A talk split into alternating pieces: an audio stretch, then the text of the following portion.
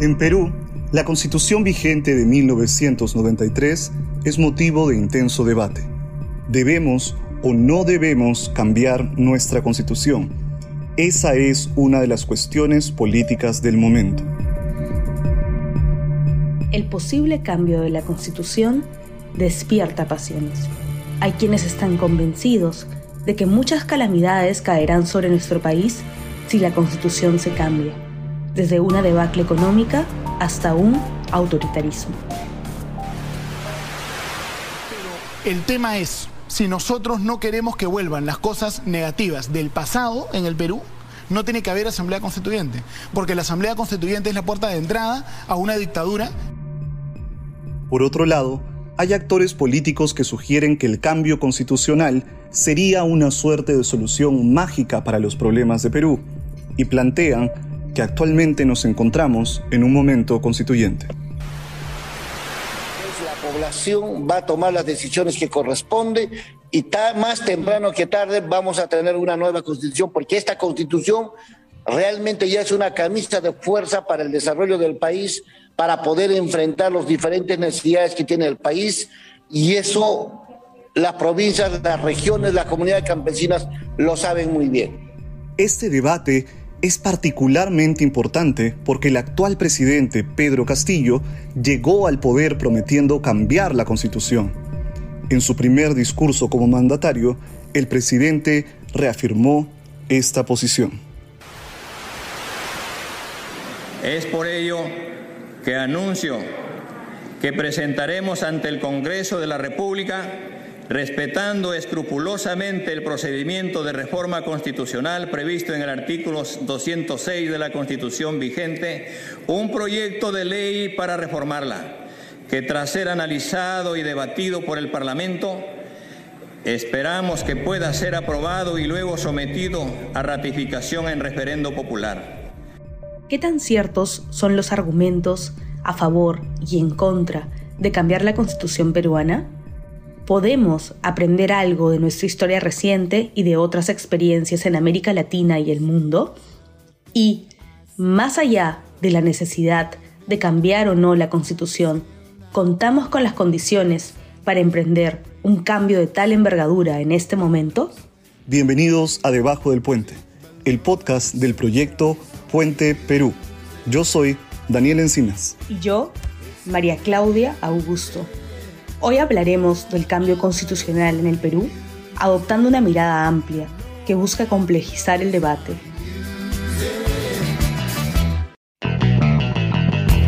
Regresamos con Debajo del Puente. Nos tomamos un break para reforzar los cimientos de este puente que busca conectarte con todos los agentes de nuestra realidad nacional. Seamos puente, compartamos lo que sabemos.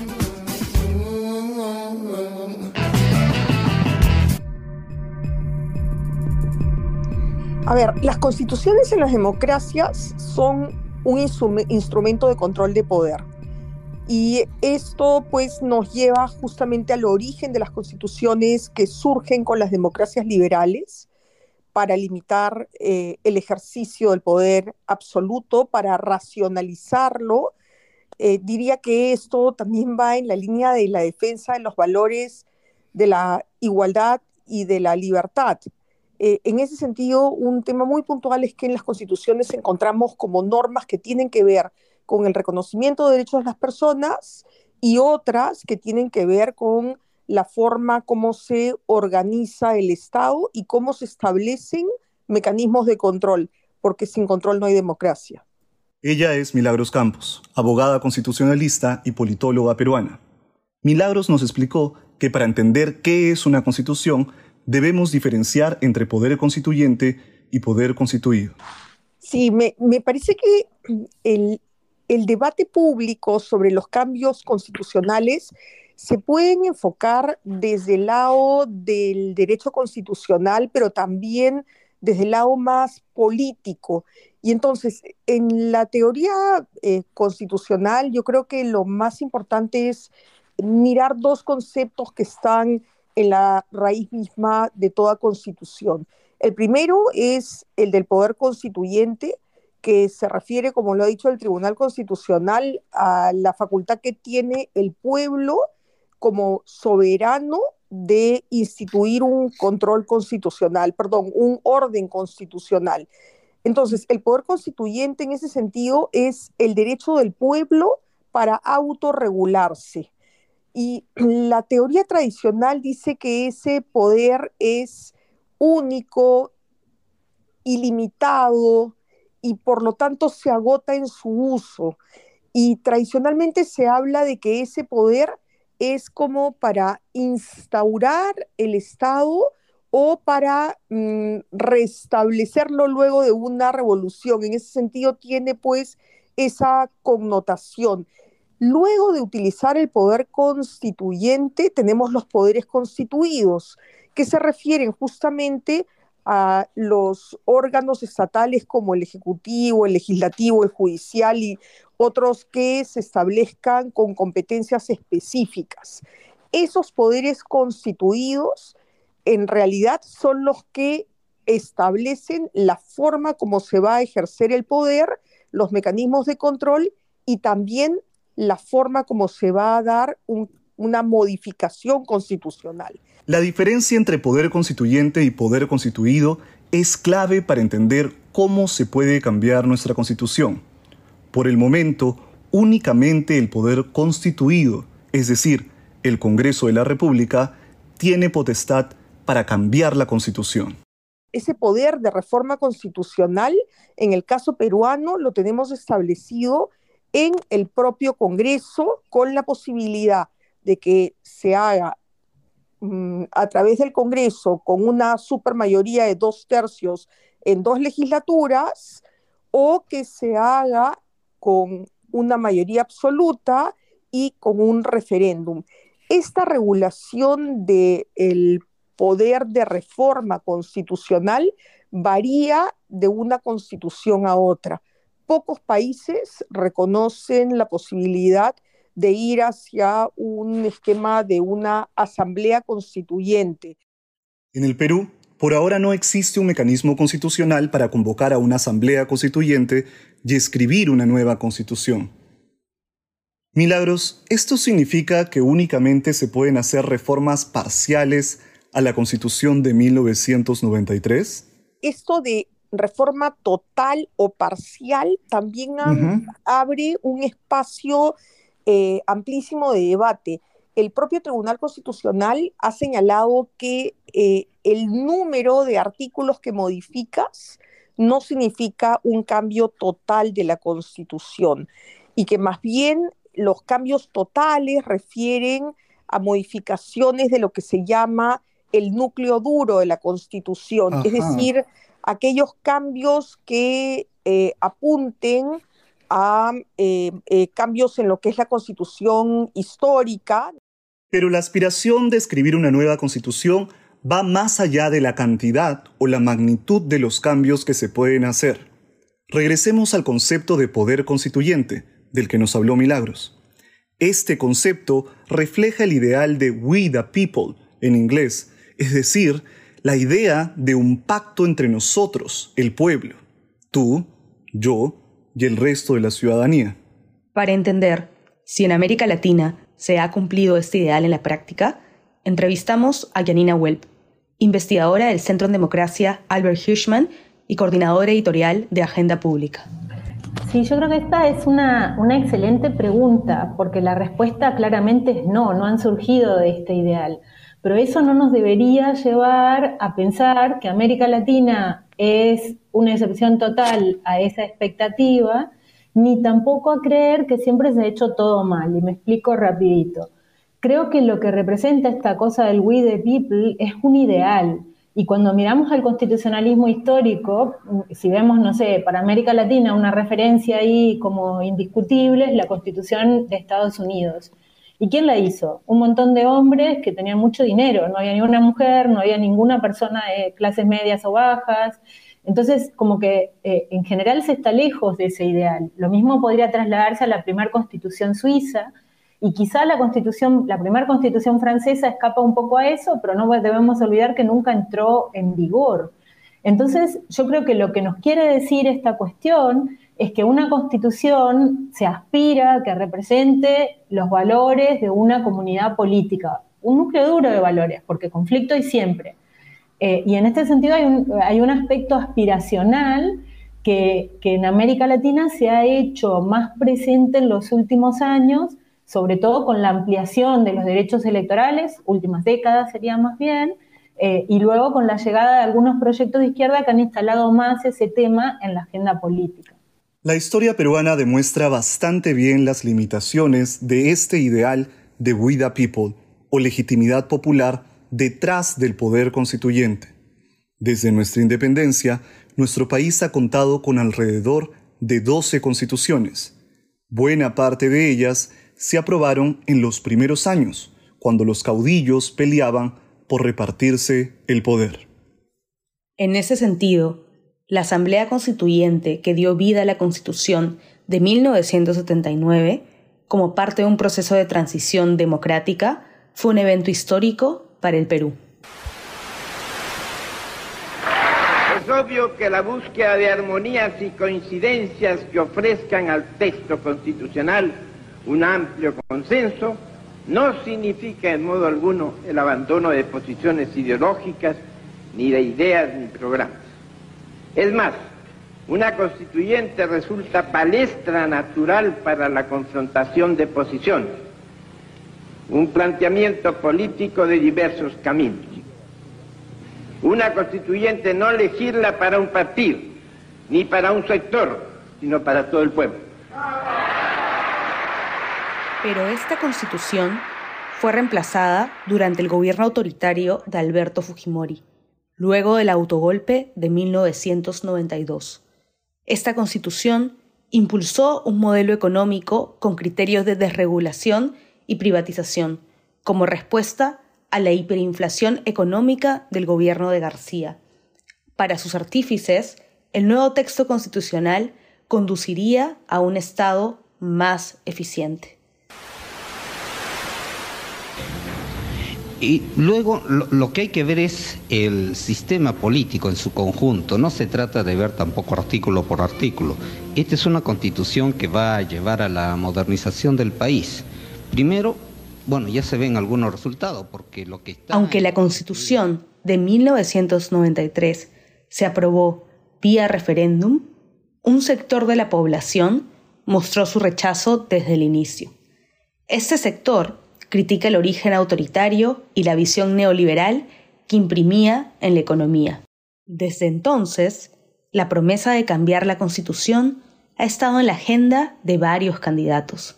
Por ejemplo, recordemos las promesas del expresidente Ollanta Humala. Por eso nosotros hablamos de dejar el pasado, hablamos del futuro, construir el futuro. Y construir el futuro significa una nueva constitución, una nueva repartición del poder, una repartición del poder que incluya a todo el pueblo. Hasta el momento, las iniciativas para reemplazar la constitución de 1993 han fracasado pero el simple hecho de contemplar un cambio constitucional suele generar un intenso debate, o más bien una discusión histérica entre las posturas a favor y en contra. Al regresar de la pausa, analizaremos las limitaciones de los principales argumentos a favor y en contra de cambiar nuestra constitución actual por una nueva. Ya regresamos.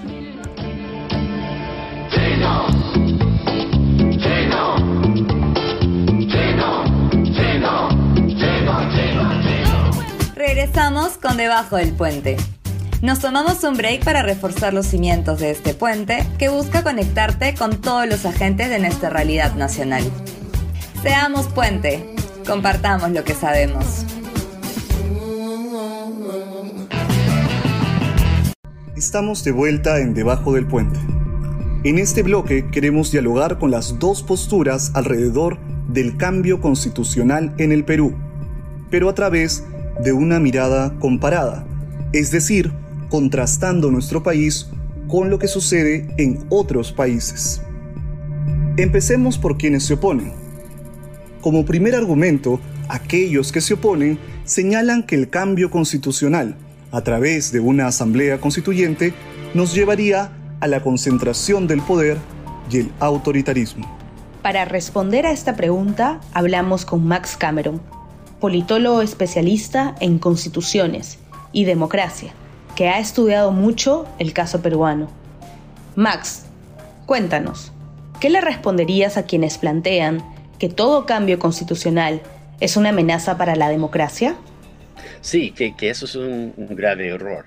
Eh, en, la, teoría constitucionalista se distingue eh, el poder constituido y el poder constituyente. Y los poderes que una constitución genera son los poderes constituidos, ¿no? El, eh, la presidencia, el poder, los tribunales, en fin. el poder constituyente es el poder que tiene el soberano, que es el pueblo, de definir no solamente quién lo va a dirigir, eh, quién manda, sino cómo eh, se va a diseñar el sistema político. ¿no? Y, esto es una idea que, que, suena bastante radical, eh, suena democracia este, radical, pero es, es en, el fondo una idea básica de la, de la Revolución Francesa y del liberalismo. ¿no? y creo que sin este concepto el orden constitucional no tiene mucha coherencia. Y les doy un ejemplo. En, el caso de, Honduras, hace unos años, la Constitución tenía un, artículo que decía que no se puede cambiar la Constitución. Bueno, esto, esto es, esto es eh, loco, ¿no? no puede decir que, se dice que no se puede cambiar la, la, Constitución. Cualquier, cualquier Constitución se puede cambiar. Y por evitar simplemente eh, que un presidente plantee la posibilidad de un cambio constitucional, se hizo un golpe de Estado. Sin embargo, también hay que considerar que el cambio constitucional se puede emplear con fines no democráticos. Así nos recuerda Milagros. Hay un, peligro grande cuando se utiliza el debate sobre eh, una nueva constitución y ese debate viene impuesto desde las élites eh, o desde un presidente muy popular porque hay un riesgo real de que se pueda convertir en una propuesta que refuerce a un líder populista em, y, que no sea una genuina em, demanda de eh, ciudadana, digamos, ¿no? Entonces, e, esa idea creo que es importante siempre que se habla de constitución porque hemos visto ejemplos de eh, cambios de arriba hacia abajo y de abajo hacia arriba. Y yo creo que el cambio eh, de constitución en, el momento que, le llegue a un país hacerlo, es necesario evitar que sea para favorecer a líderes populistas que quieran entrar, eh, digamos, en un régimen híbrido o en un cambio de régimen más bien autocrático, ¿no?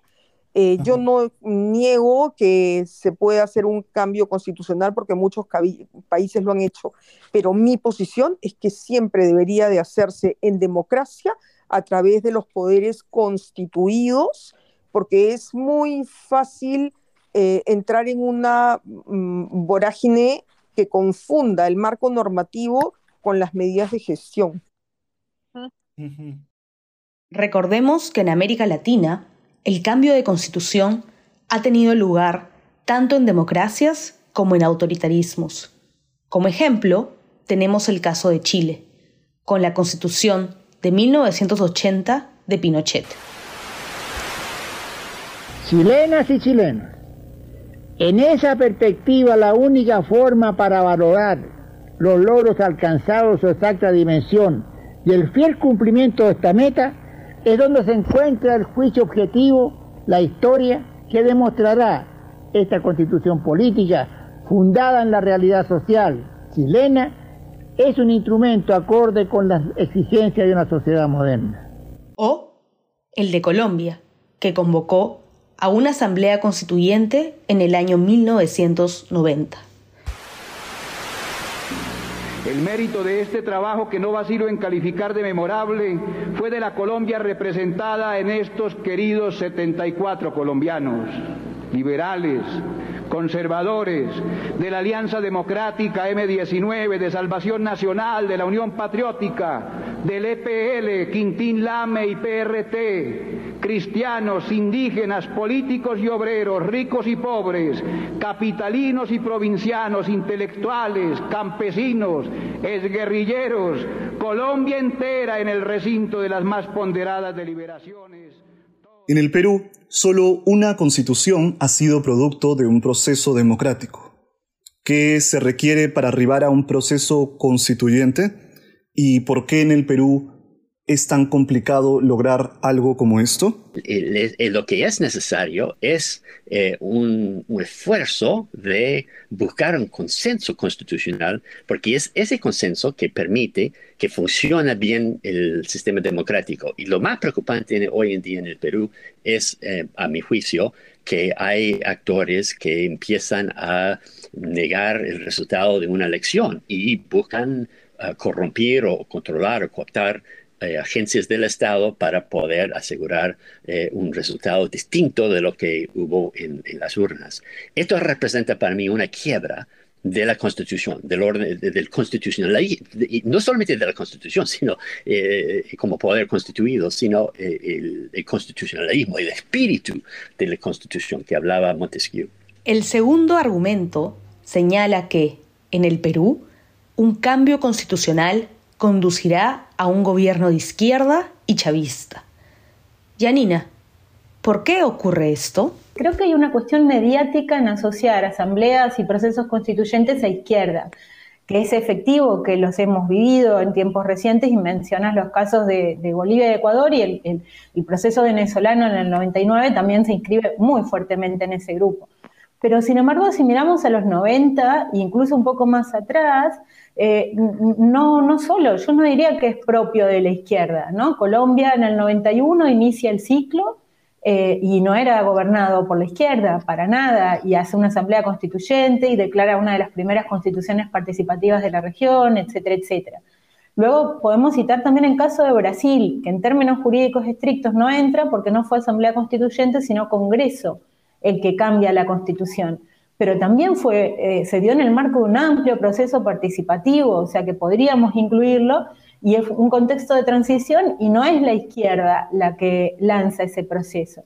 Y tenemos Perú en el 93, que se inscribe ahí, y es Fujimori, tampoco tiene nada que ver con, con la izquierda, ¿no?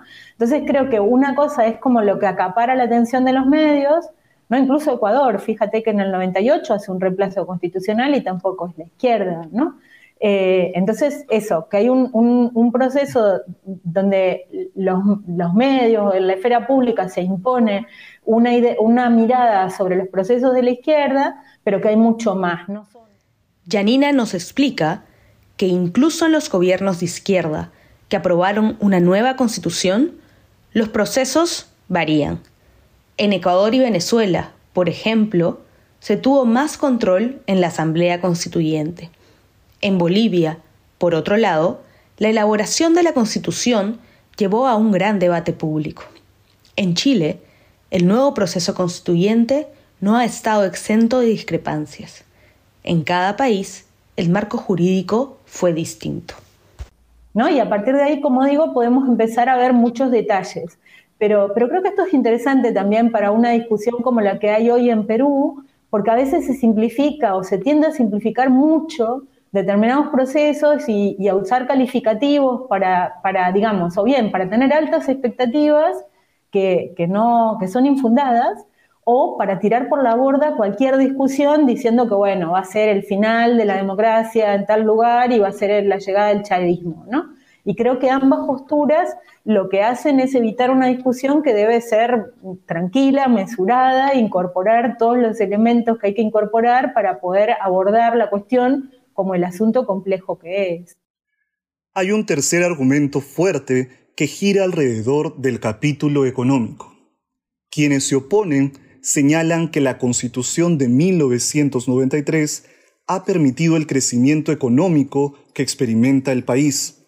Por lo tanto, cambiar la Constitución sería irrelevante o incluso peligroso. Solamente para hacer propaganda de la Asamblea Constituyente, de una nueva constitución que no sirve para nada, que no da de comer y no da chamba, y no para la olla de nadie de los que estamos acá. Por otro lado, quienes buscan reemplazar la constitución consideran que es momento de definir un nuevo modelo económico. Pues la población va a tomar las decisiones que corresponde y más temprano que tarde vamos a tener una nueva constitución porque esta constitución realmente ya es una camisa de fuerza para el desarrollo del país, para poder enfrentar las diferentes necesidades que tiene el país y eso las provincias, las regiones, las comunidades campesinas lo saben muy bien. Pero antes de decidir quién tiene razón, conviene preguntarse, ¿cuál debe ser el contenido o alcance de una constitución? O más específicamente, ¿las constituciones deben detallar siempre la política económica de un Estado? La respuesta es no. Aunque pueda sorprenderte, la mayoría de constituciones no cuentan con un capítulo económico, pero nuestra tradición constitucional ha seguido otra línea. Si analicemos, por ejemplo, eh, la decisión que tomó el Tribunal Constitucional hace eh, un par de décadas, un poco después de que cayó Fujimori, eh, uno de los, argumentos de los constitucionalistas fue precisamente que en la, historia peruana es bastante común que cuando hay un cambio de la constitución, em, hay un esfuerzo de em, mm, incorporar en la constitución lo que es el programa de gobierno eh, del día, ¿no? Y que en, realidad las constituciones no deben hacer eso. Las constituciones eh, no deben eh, tomar este partido en, grandes debates que son cuestiones propiamente solucionadas a través del proceso político, ¿no? entonces yo, a mi juicio, creo que una buena constitución siempre es, es un documento mínimo eh, puede ser muy corto, eh, debería eh, indicar, como dije, indicar cuál es la función de la legislatura, el, Poder Judicial, el Poder Ejecutivo, algunas otras agencias del Estado quizás, ¿no? Como, por ejemplo, este, varios mecanismos de control político, pero, y, y, después algunos derechos y libertades fundamentales, pero nada más que eso, no, no tiene que, no tiene que em, eh, eh, restringir el Estado a un modelo económico en, particular. Eso más bien se, decide en el proceso político. Entonces, eh, una crítica de la Constitución del 93 es que es sesgado, ¿no? Es una, es una Constitución que representa el modelo de desarrollo que en el momento, cuando Fujimori estuvo en el poder, se, se, buscó consolidar. Pero no hay que usar la Constitución para crear un modelo económico.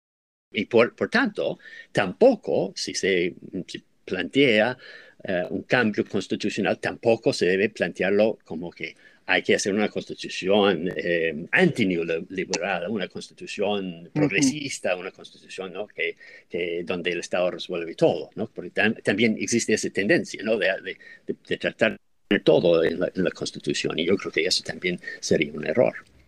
Milagros y Yanina nos recuerdan que una constitución debe definir un marco sobre el cual parte el trabajo legislativo.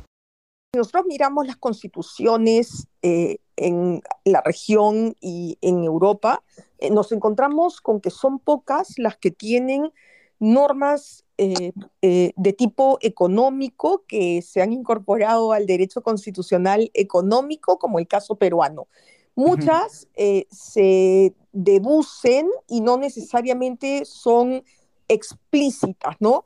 Eh, los principios como la economía social de mercado, la libre competencia o la iniciativa privada em, eh, libre, eh, el pluralismo económico, estoy tratando de pensar en algunos principios económicos, no necesariamente son materia constitucional básica, ¿de acuerdo? Eh, digamos que una constitución no dejaría de ser constitución si no tuviera estos principios económicos que han ayudado al Perú para controlar lo que hemos mencionado, inflación y los indicadores macroeconómicos, incluso crecimiento, no tengo la menor duda. pero quiero decir que a diferencia de lo que ocurre, por ejemplo, con eh, la relación ejecutivo-legislativo que no podría dejar de estar en la Constitución.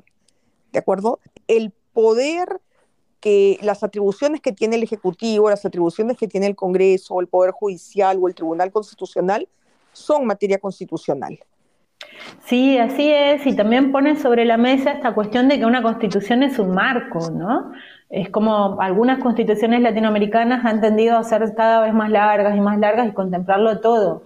Pero si pensamos que la política tiene que tener un sentido también, ¿no? No se trata de establecerlo todo en la Constitución, sino de dar un marco, un núcleo fundamental que ordene la convivencia y que apunte hacia el bienestar, pero hay que confiar también en el proceso legislativo posterior, lo que se vincula con el último punto que planteabas, ¿no? con la implementación.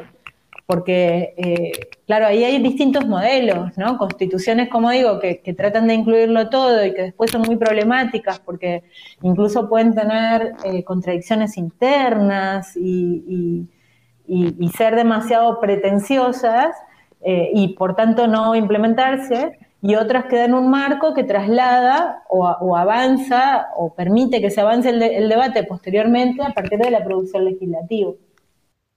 Esto nos permite situar el debate en el Perú. Por un lado, la Constitución de 1993 no puede tomarse como una verdad inamovible, pero al mismo tiempo no podemos pensar en la Constitución como la herramienta para resolver todo. Yo creo que yo no, yo no siento que hay que tratar el documento del 93 como algo sagrado, como algo que hay que respetarla, eh, porque es la Constitución. Yo creo que es un documento que siempre va a ser cuestionado por su origen y sus características. Por tanto, mm, eh, si se puede modificarlo y mejorarlo, muy bien, pero tampoco hay que cerrar la puerta a, la idea de, un cambio de la Constitución y el diseño de una nueva Constitución. Pero algo muy importante es poner paños fríos al optimismo desmesurado de un sector que defiende el cambio constitucional. Para este grupo, una nueva constitución es la forma de extender derechos, replantear el rol del Estado en la economía y promover el desarrollo es decir, de hacer prácticamente todo. Max, entonces, ¿qué podemos decirle a quienes ponen todo su optimismo en un cambio constitucional? Sí, yo creo que es, un, es un, error pensar que es una solución mágica que cambiando la letra de la Constitución, eh, entonces cambia la realidad. La, realidad no cambia tan fácilmente y esto puede ser un espejismo, ¿no? Porque tomamos el caso de, Venezuela, cuando llegó Chávez, Chávez al poder, lo que él quería más que nada fue cambiar la Constitución y se dedicó mucho capital político, mucho tiempo, mucha energía en cambiarlo y después de un par de años de, mucho este, tumulto en el, escenario político se dio cuenta que no había avanzado mucho en aspectos muy concretos que eran de, necesidad, de urgencia, ¿no?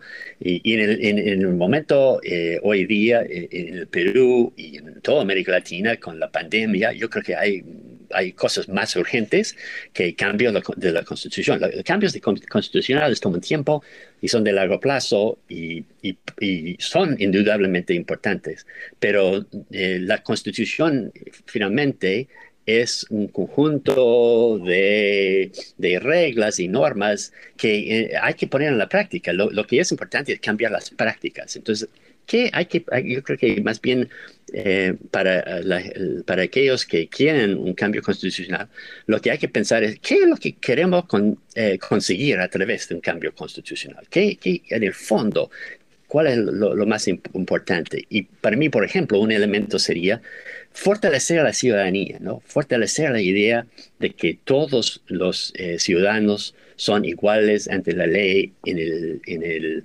en el espacio público. Eh, y, fortalecer esa idea de, la, de, la, igualdad.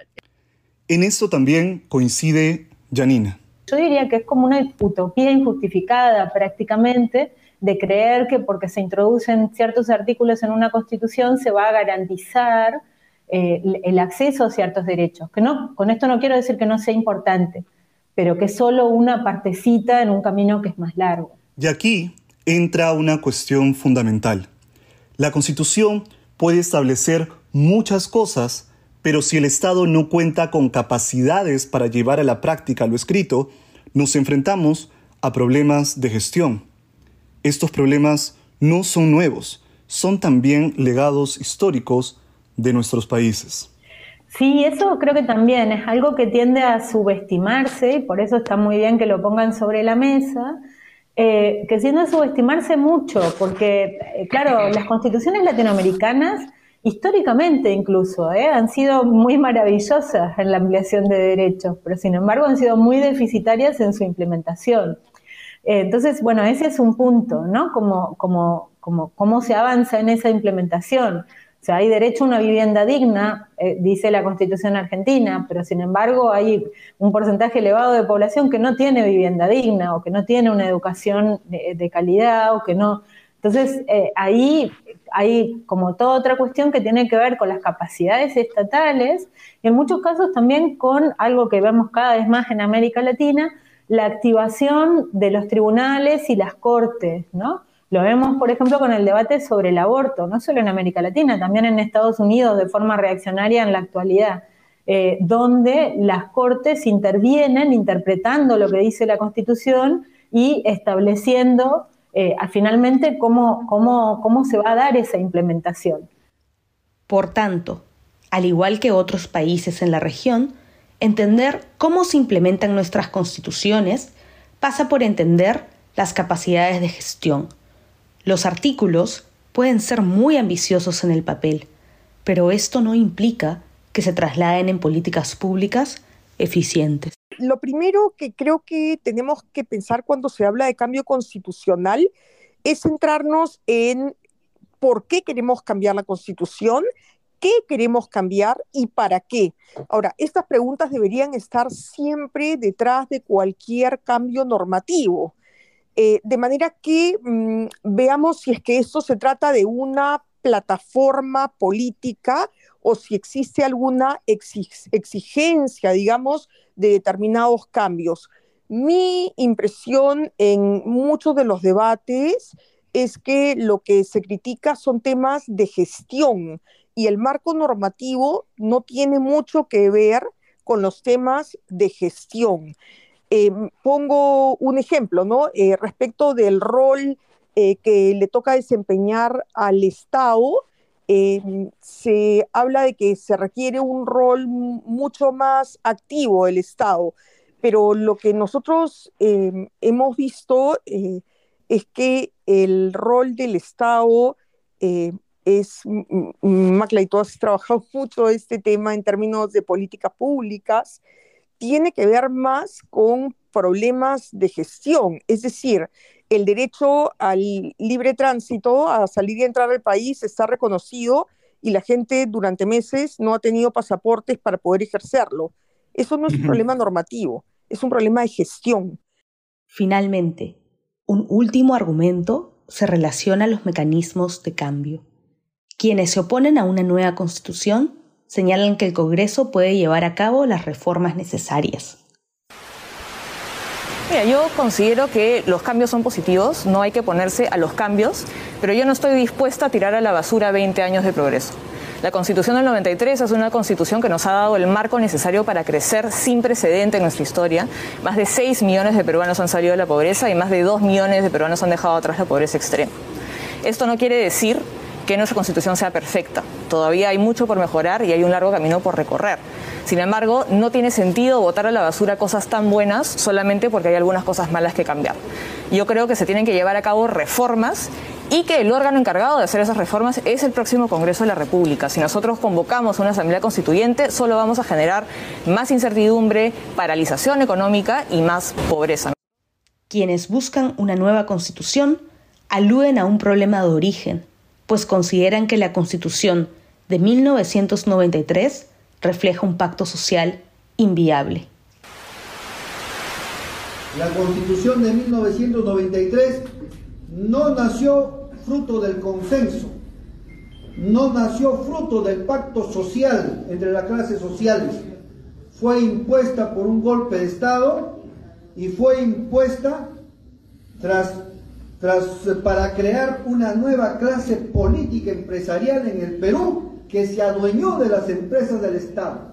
Sin embargo, todo cambio precisa de un bien escaso en nuestra clase política, el consenso entre los distintos actores para abogar por reformas en beneficio de todos. El diseño no va a abonar directamente en gobernabilidad democrática si es que los actores políticos no tienen una conducta, digamos, eh, cooperativa y al mismo tiempo sin descuidar el control político. Creo que el peso no recaería solamente en, en, el diseño institucional y en los cambios constitucionales en esta parte, sino también en algo que no se puede controlar de manera normativa, que es eh, la actuación de los actores políticos propiamente. Max nos lanza una alerta. Entonces, ahí, ahí, es donde creo que hay que pensar cómo hacer cambio constitucional para lograr mejoras en la Constitución, porque lo que sería muy triste es iniciar una aventura de cambio constitucional y terminar con algo peor de lo que tienes, ¿no? Pero esto nos plantea dos escenarios. De un lado, si lo que se decide es una nueva Constitución, ¿se encuentran nuestros actores políticos a la altura de tamaña responsabilidad? De otro lado, si la vía es realizar modificaciones constitucionales y partir de lo existente, ¿tenemos certeza que las decisiones que aprobarán nuestros políticos son el camino hacia un Estado más democrático y eficiente? En resumen, ¿qué tanto importan las fuerzas políticas detrás del cambio o la continuidad? Yo descarto mucho eh, la, posición que, de la gente que, dice, eh, si abrimos la constitución, eh, vamos a, regresar a, la guerra, al conflicto armado entre el comunismo, es un desastre. No, no, no, no, no creo que eso, pero al mismo tiempo tampoco siento que es un momento constituyente en el país. No hay un gran consenso en la población y menos en la clase política en cómo se podría mejorar el sistema político eh, y qué es lo que se desea hacer a través de cambios constitucionales. No, no, existe, no existe la capacidad de negociación, no existe eh, eh, un, un, acuerdo como hubo en Chile antes de iniciar su proceso de, cambio constitucional, hubo previo pacto político de los actores em, establecidos, ¿no? Más bien hay gran fragmentación, hay una escasez de partidos políticos y liderazgo capaces, ¿no? De, canalizar eh, la demanda de la sociedad para, para el cambio. Yo creo que es un elemento clave, ¿no? Y esto que Paulo Sosa y Max Cameron trabajan Creo que es una alerta interesante porque, y otra, y otra gente también, ¿no? Va discutiendo en la misma línea. Porque claro, si pensamos un cambio constitucional en un momento determinado, lo tenemos que pensar en el entorno de las fuerzas políticas que hay. Y ahí quizá en un plano de otro orden, pero que creo que ilumina mucho la discusión, podemos recuperar la, la propuesta de referéndum que hizo Vizcarra en Perú en 2018 ¿no? Se puede ver que algunas de sus propuestas fueron totalmente desvirtuadas por el Congreso, por la Asamblea Legislativa, ¿no? Y, lo que se votó no tenía nada que ver con lo que se había propuesto inicialmente a partir del trabajo de la Comisión de Reforma Política.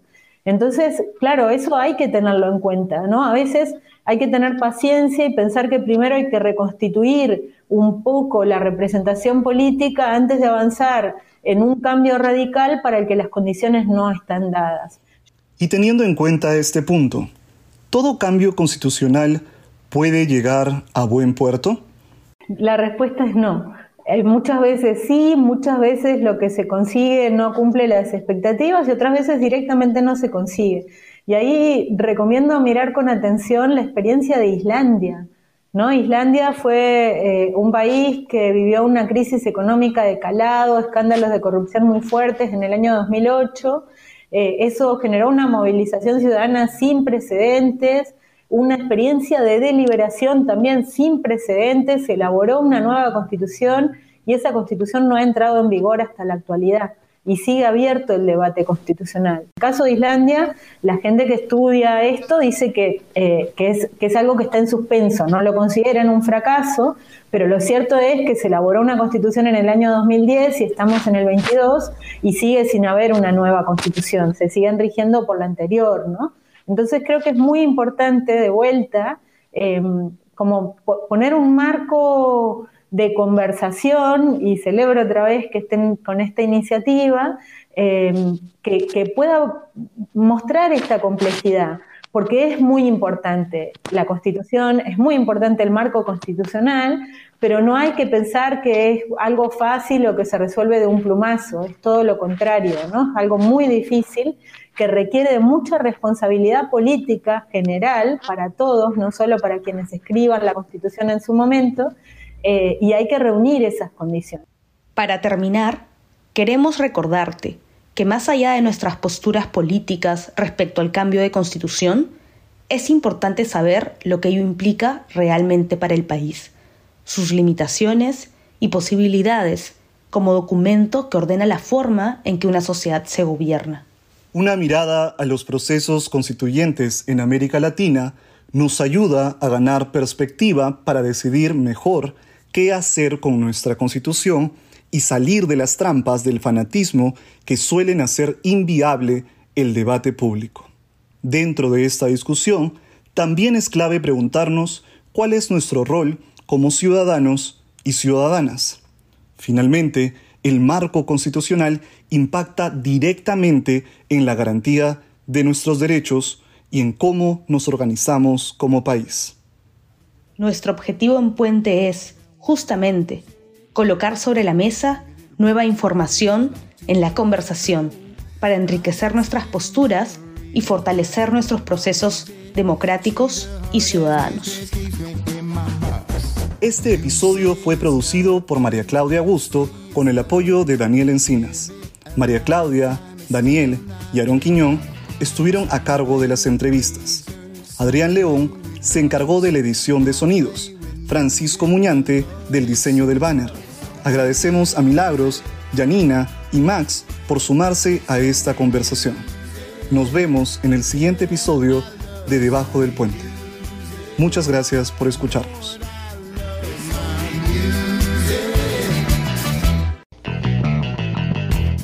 ¿Te gustó el episodio? Encuentra este y más contenido en nuestras redes sociales. Estamos como Somos Puente Perú en Instagram, Twitter y Spotify. Seamos puente, compartamos lo que sabemos.